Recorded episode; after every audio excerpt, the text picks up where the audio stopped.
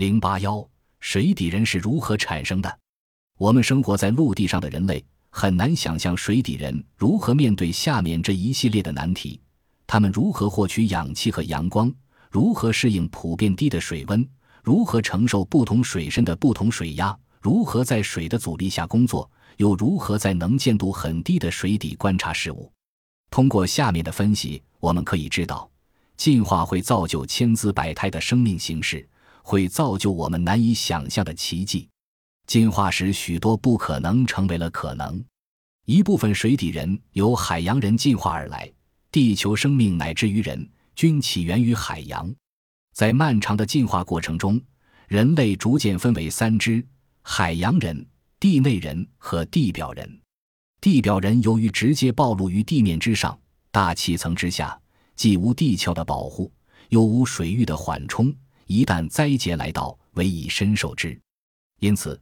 海洋人和地内人在相对稳定的环境里进化发展，现在完全可能达到了地表人望尘莫及的文明水平。从水底人的分类可以看出，水底人由鱼人、鳃人、毛人、蜥蜴人、蛤蟆人等各种族组成。他们彼此之间的巨大差异，正说明他们的进化时间很长。而那些外形上更具有地表人类特征的，可能是由部分地表人回归海洋进化而来的，这看来似乎荒唐，但并非绝无可能。现代地表人类同海豚的相似性，比同猿类的相似性要多得多。人类的返祖现象中，出现鱼人的机会远高于毛人。这些事实有力地说明了人类起源于海洋，而这一结论也为原始海洋生物进化为海洋人。海洋人进化为今日种类多样的水底人提供了支持。法国著名人类学家米歇尔·奥当对人类类人猿与海豚做了如下生动的比较：类人猿不喜欢水，而刚出生的人类婴儿则能够在水中游泳；类人猿不会流泪，而海豚等海洋哺乳动物则会流泪。人是唯一以流泪的方式表达某种感情的灵长目动物，而且眼泪像海水一样。是咸的，这说明人类经历过海生时期。人乃酷似海豚乳汁，而不像类人猿的乳汁。人能学会游泳和潜水，而且喜欢吃鱼。类人猿却不这样。人和海豚皮肤下面均有脂肪层，类人猿却没有。与海洋哺乳动物一样，人体绝大部分是光滑的，唯独在游泳时露出水面的头部才长头发。人有身躯自如的脊椎，对水具有适应性；类人猿的脊椎却不能向后弯曲。海豚像人那样，在分娩时有经验丰富的雌性助产士在身旁守候，而类人猿却不是这样。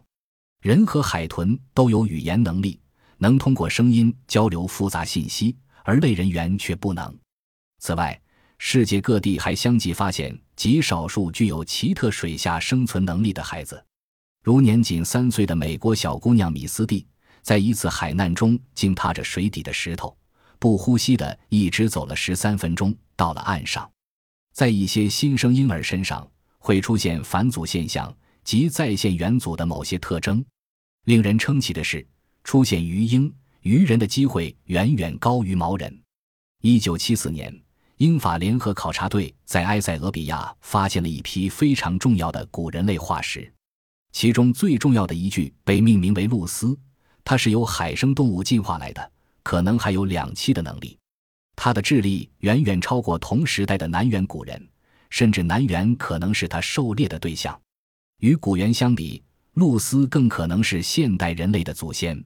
上面的比较分析与举证，无意改写人类进化史，却足以说明人类源于海洋。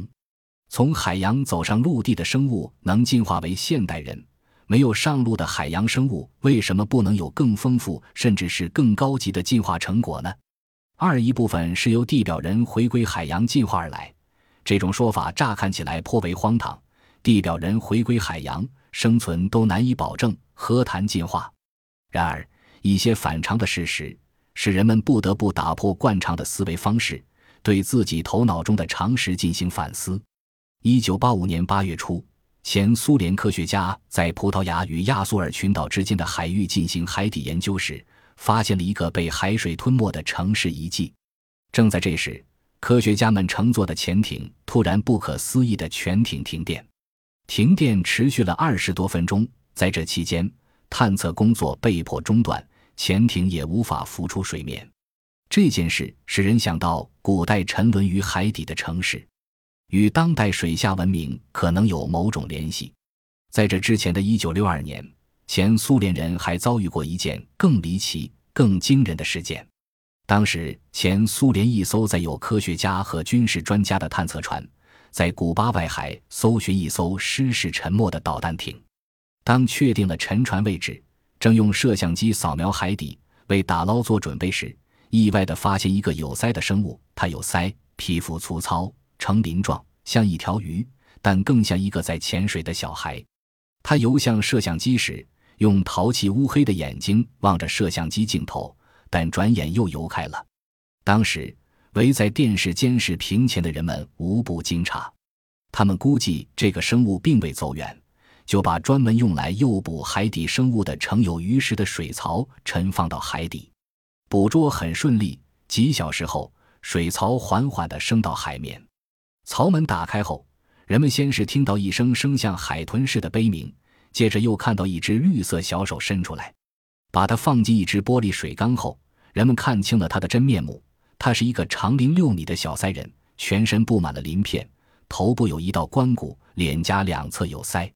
鳃人双眼惶恐地瞪着，忽然他把头扬出水面，用俄语说：“我来自亚特兰蒂斯市，请放了我吧。”当时。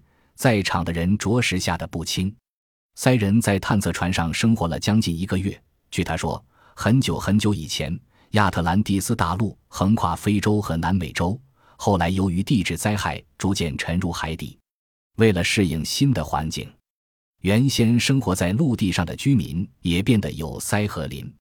今天，亚特兰蒂斯的移民有三百万人。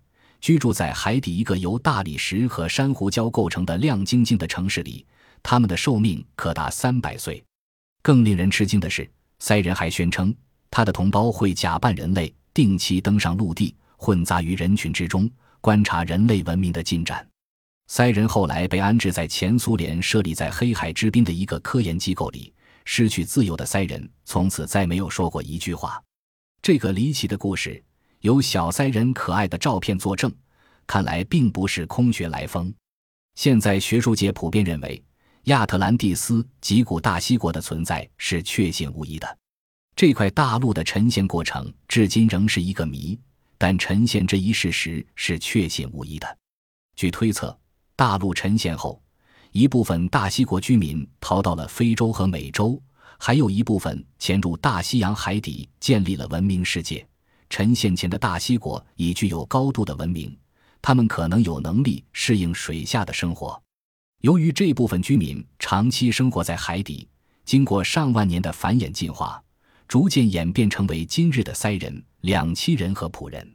除了亚特兰蒂斯古大陆的沉陷已被确认外，其他尚未确认的古大陆沉陷可能还发生过多次。